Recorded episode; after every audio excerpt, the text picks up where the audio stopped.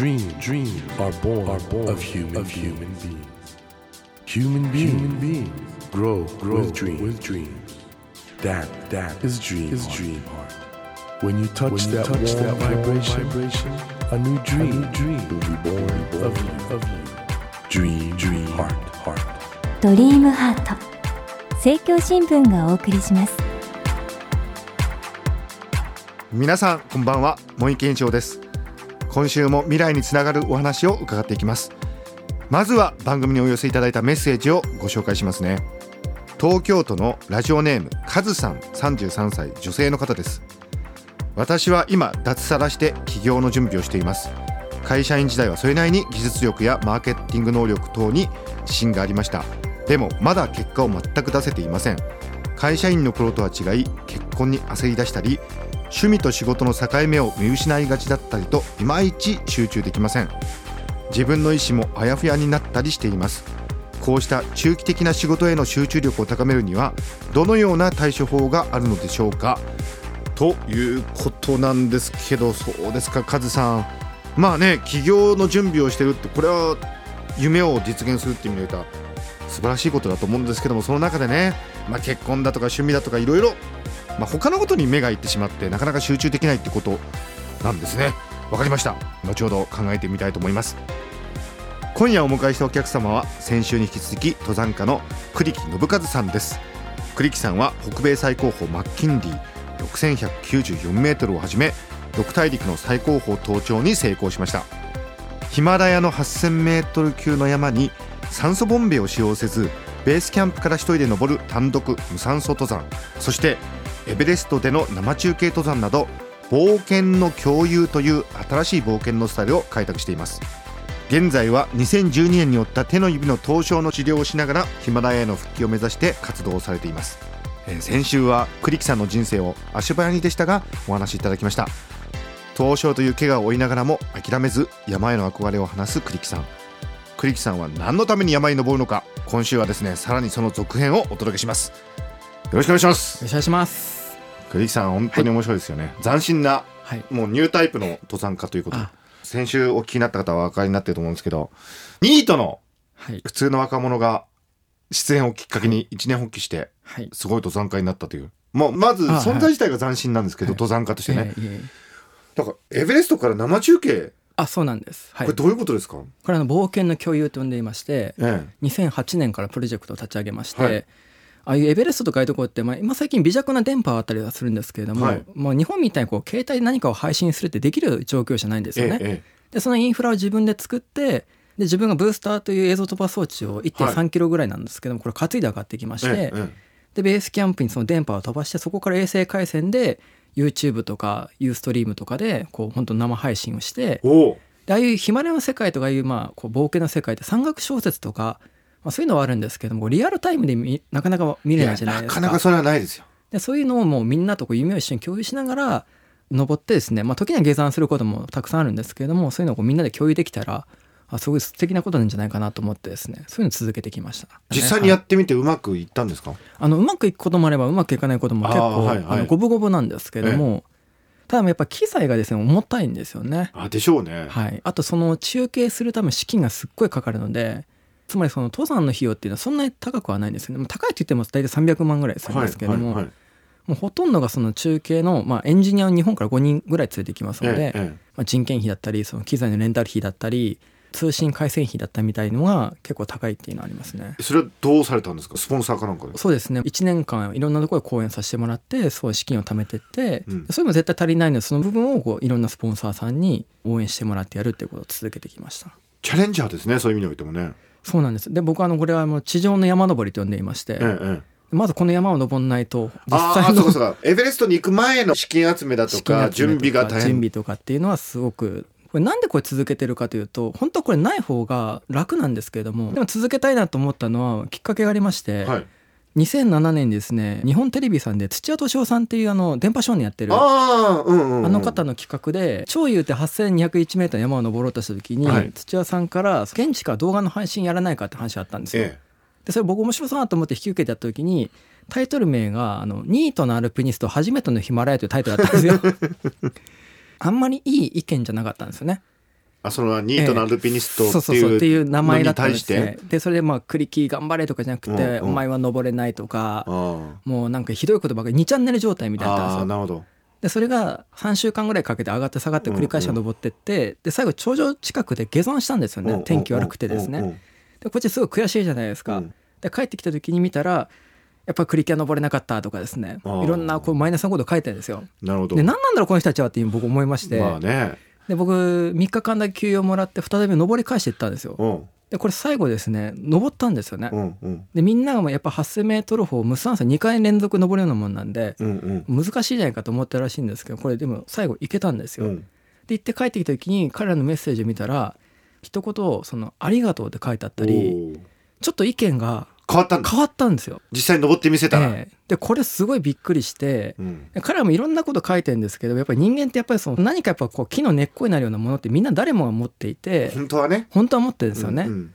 で彼もいろんなこと書きながらも多分おそらくクリキと自分を照らし合わせながら見てたんだろうなと思ってこれはすごい素敵なことだなと。今までその冒険家と登山家っていうのはそのやっぱその極地に行って記録を作るっていうのがあったんですけどもそうじゃないやり方でいろんな人たちに力を与えたりとか一緒に励まし合ったりできるんだなってあ素敵なことだなと思ってですねそれでこの企画をもう2008年からもう自分で立ち上げてやってきました。いいですよね。だから普通そういうね2ちゃんとかで書き込むような若者って、はいはい、関心があるから書いてんだよあねそうなんですよ。結局。そうなんです、うん、だからねネガティブな書き込みがあったとしてもそれってうん。半分応援だと思うんですよ、そうなんですよねでそれがなんか 実際登場したらええカラッと変わったわけね、そうなんですね。ああいい話ですね、中にはね本当にダメな人もいましたけどね。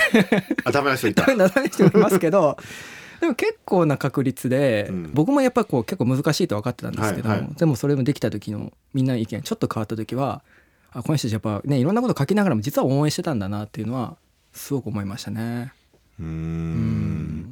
そういう意味においてはなんか登山も新時代っていうかね、うんそういう形でどんどんソーシャルメディアとかも含めてなんかこれからいろいろな形が出てくるんでしょうけどね。そうですねそうやっぱこう極地とかいう冒険の世界ってもう全然分からなかった世界が、やっぱりリアルタイムでこう感じれる世界にだんだんなってきてるのかなと思うので。ん僕はこれどんどんやった方がいいなと思うんですけどね。いいじゃないですか。えこのドリームハートっていうね番組は、まあ、夢がテーマなんですよ。えはい。もうすでにもう、え栗木さんいろんな夢追い求めてると思うんですけど、えはい。今思い浮かべるその人生の夢目標ってどんなことですか、今ですか？うん、ああ。火星の山に登りたいという。え？火星の山？はい。火星に火星の山ってまず火星行かないといけない火星に行かないいとダメです。うん火星に太陽系最高峰の山があるんですよ。高さちなみにズバリ何メートルです2万7千メートル。2万7千メートル？はい。オリンポス山という山なんですけど。おおいい名前じゃないですか。あの三浦雄一郎さんが80歳でエベレストを最高齢で登られたという、はい。僕50年後ですかね。になった時に人類がいろんなまあ宇宙とかも、火星も行ってるかもしれないね。火星も行ってるかもしれないしその時にこう火星の山を登れたらいいんじゃないかなっていうのは。なんとちょっと今かなりビビりましたというかすごいぶっ飛びですね、ええそれはちょっと思いますね。場外ホームランですね。場外ホームランですか？人類考えてみたらみんなが無理だと思ってたことはできてきてるんですよね。確かにエベレストだってそうだよね。そうですね。ということはいけるかもしれない、うんそうなんです。アポロもそうですよね。みんな月なんてねいけないやろうと思ってたのが人類ちゃんと行っちゃいましたからね。ということは楽しみですね、はい。じゃあ何十年後かわかんないですけ何ど十年後か分かんないですけどね。栗木さんがはい火星のオリンポス山に登ってるのをそうです。生中継で、生中継して。無酸素で。でみんななんか書き込んでるんですね。また。無理だよ。そう。栗木お前やめとけよ。みたいな。で登ってみんなあの意見が変わって、ねまた意見がいや変わって。ーすげえみたいな。そうです。それでまたちょっとみんながこう少しでもまた前を向けれたらいいなと思うんですよね。ね、リスナーの皆さんかつてニートだった少年はこんなはい。壮大な夢を語る男に今なっています。もしかしたらねど途中で挫折してまたニートに戻ってるかもしれないし。とんでもないあのーそんな栗木さんにですね先ほどご紹介したメッセージなんですけども、はい。ラジオネームカズさん33歳女性が、はい。また脱サラして起業の準備をしてて、まあ、会社員時代はぎちょっといろんな自信があったんだけど、結果が出せないんでなんかもううん。自信なんかちょっと見失って集中できなくなってきちゃったって、はい。はい。でこういう時にねはい。集中力高めるにはどうすればいいでしょうかというそういうご相談なんですが。なるほど。若いと思うんですよ。若い全くもって若いと思いますよ。全くもって若い。な焦る必要なんてないと思いますけどね。焦る必要なんてない。じゃあ彼女は、はい。とりあえずね脱サラして起業の準備してるんだから、そういう集中した方がいいってことですか、そうですね。やっぱその自分がやりたいこととかに集中していった方が人間だんだん輝くと思いますしそこでまあ魅力が出てきたりとかあと起業していろんな仕事やってるといろんなご縁ができるじゃないですか。でそこがやっぱりチャンスだと思うんですよ、ね、あむしろじゃあ例えば結婚に焦りがあったとしても、はい。はい、むしろ起業に集中した方が、はい、いろんな出会いもあるでしょうと。はいと。確かに栗木さんもそのニートやってて、はい、でも山っていうものにで山っていうのは、そのいろんな社会のことに比べたら、うん、本当にもう非常に特殊な世界ではありますよね、はい、でも山をやってたらいろんな広がりが出てきたという。そうですね。で僕もやっぱその中継をするための資金作りでもいろんな企業さんに行ったりとかですね。そういうやってる中でもいろんなご縁ができていったりとか、で自分でできないこととかいろんな人サポートしてもらったりっていうふうにいう体制もだんだんできてきたんで。なるほど、はい、やっぱそういうやりたいことにやっぱ集中するべきじゃないかなと思いますよね。やっぱりとりあえず一つのことに集中して。そうですね。おそらくだから今このカズさんは、はい、まあ起業もしたいんだけどやっぱりその趣味だとか結婚とかいろいろ今人生の他のものも見えてきちゃってんだけど、えーえー、欲張りですよそれは。欲張りなんだね。むしろ欲張り構成それは。起業に集中した方が結局結婚も趣味も、うん後からついてくると。そうなんですよね。で起業してたら絶対になんか大変なことがいっぱいあって、はいはい、でそこでやっぱ磨かれていくと思うんですよね。人間としてね。そうなんです。どうですかカズさん？はいすごい登山家の方なんですけど、この方、同時にニートでもあるので、もっとね、まあこれからもニートになるかもしれない。かもしれないんで、わかんないですけど。カズさんと変わらないですはい、むしろカズさんの方が、ちゃんとした社会人やってらっしゃると思います。うん、はい、はい、そうです。ですから、あの栗木さんでも山登るんだから大丈夫ですよカズさんも、起業という山を登ってくださいよ、なんても、だけどねちょうど今この時期環境が変わってねいろいろなんか不安だっていう方もいらっしゃると思うんですけど、えー、これね例えば登山する時もいろいろ不安あると思うんですよ、はい、天候だとかいろいろ地形だとか、それどうやって乗り越えられるんですか？まあこれはですね出発の前が一番怖いんですよ。あそう。はい。そう日本を立つ直前までがすっごい怖いですね、あそう。はい。え行っちゃうともう。もう行っちゃえばもうあとはもうだんだんこうどうやって登ろうというふうにモードになってきますんで。また栗木の名言が出ましたね、はい、行くまでが怖い。行くまでが怖い。行っちゃったらもう。大丈夫っていうもうやるしかないかなって、はい、だから環境が変わるって、新しい生活ってこれも、うん、そこに入る前が怖いってことね、そこに入る前が怖いだけであって入っちゃえばもう、まあ、しゃあないと、うん、しゃあないというふうになりますね。でもこれはやっぱりこれも一つ大事なところだと思うんですけど、はい、あの下山をしなくちゃいけないっていう状況判断もあるわけじゃないですか。はい、これも大事ですよね。これも大切ですね。どこを引き下がるかっていう。そうです。僕山登りですごく大切なのは執着しないというのがあるんですよ。はいはいはい。目標に向かって頑張るぞっていうのはこれ誰でもできるんですけども、そこしか見えたいでいると自分が危険な状況になってるっていうのが僕も反省点いっぱいあるんですけれどもいっぱいそういうのあるんですよね。でもやっぱり生きて帰ってこなければまたチャレンジもできませんので、はいはいはい夢を追いつつも客観的になんかこう自分を見たりとか、はい、それとはまた別な自分を持つっていうのもすごく大切かなと思いますね。だから時には下山をする勇気を持てということですよね。うん、そねその状況判断もやっぱり大事大切ですね。なんですかね。はい、よくあると思うんですよ、はい、なんか会社入ってみたらちょっと自分と違ってたと思ってたの違ったとかね、そういう時無理する必要もないってことだよね。で僕あの山田先輩が、うんうん、あの名言を言ってまして、うん、楽しくなかったら下山しろって言うんですよね。ほうはい、すごい名言じゃないですか。でそれはそうだなと思ってやっぱやってて苦しいだけどダメなんですよ。楽しいからこそ苦しくても頑張れることっていっぱいあると思うんですよね、はいはい、なのでやっぱそれが楽しくなかったらやっぱ下山しろっていうのは本当そうだなと思います、ね、これ人生全部そうですね、うん、考えてみたら仕事でも何でも、はい、楽しくなかったら下山しろ。はいそうです。あの山登りする人ってやっぱり名言多いんですか？わかんないですけどね。まあでもやっぱその生きるっていう力をものすごく必要とされる分野になりますので、えええ、そういうところでいろんなことを学んでる人たちっていうのは多いかもしれないですよね。いや僕も脳科学者をもう今年で21年やってますけど、はい、深いですね。楽しくなかったら下山しろって、まさにだから脳科学でやっぱりチャレンジを楽しむって大事だっていつも言ってるんですけど、はい、でもね楽しくなかったら下山しろっていう言葉ってやっぱりね経験がないと出てこない言葉ですね。そうですね言われた瞬間にあその通りだなと思いますけど山登りすごいっすね。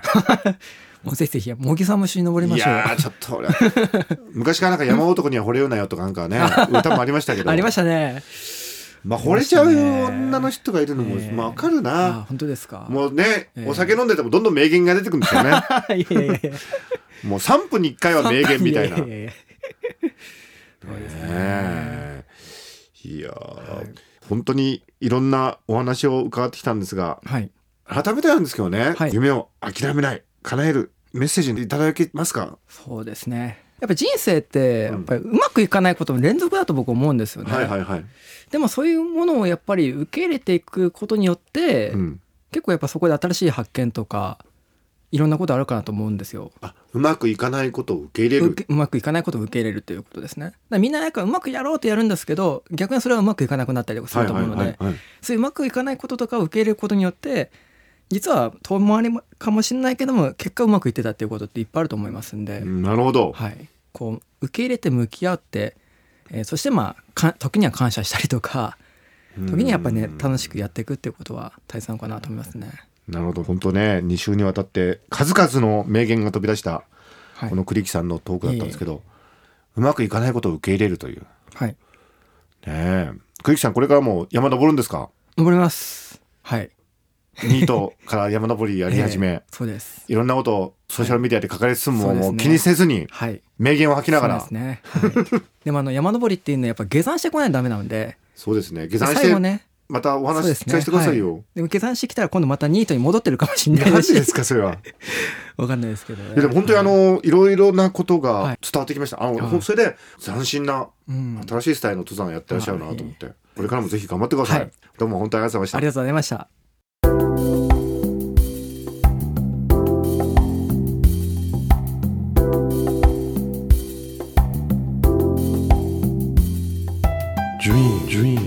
Can't be seen, can't be seen with a naked, with a naked eye. eye. But we sure but can, we sure live, can our live our dreams. Dream, dream heart, heart is in you, is in you, and it will make, it will make a brand, a brand new, new you, you. Dream, dream heart. ドリームハート今夜お迎えしたお客様は先週に引き続き登山家の栗木信和さんでしたうーん栗木さんは本当に名言が次から次から出るというかやっぱりね体を張って自分自身で経験したことってのは強いですね。あの私はやっぱりね自分の言葉を持ってる人ってのはやっぱり伝わると思うんですよ。栗木さん自分の言葉を持ってましたよね。やはりあのどんなことでも体験して自分の言葉をつかみ取るその大切さを栗木さんに教えていただいたように思います。さてドリームハートのホームページでは今日ご紹介したような相談メッセージをはじめ私茂木に聞きたいことゲストの方へ相談したいこと番組へのご意見など何でも構いません。あなたからのメッセージを募集しております。ドリームハートのホームページにあるメッセージボタンよりお送りください。お待ちしています。さあ来週は5月10日に公開されます映画シークレット・チルドレンを手掛けられました映画監督の高島博さんをお迎えします。どうぞお楽しみに。ドリームハートお相手は森健翔でした。ドリームハート。政教新聞がお送りしました。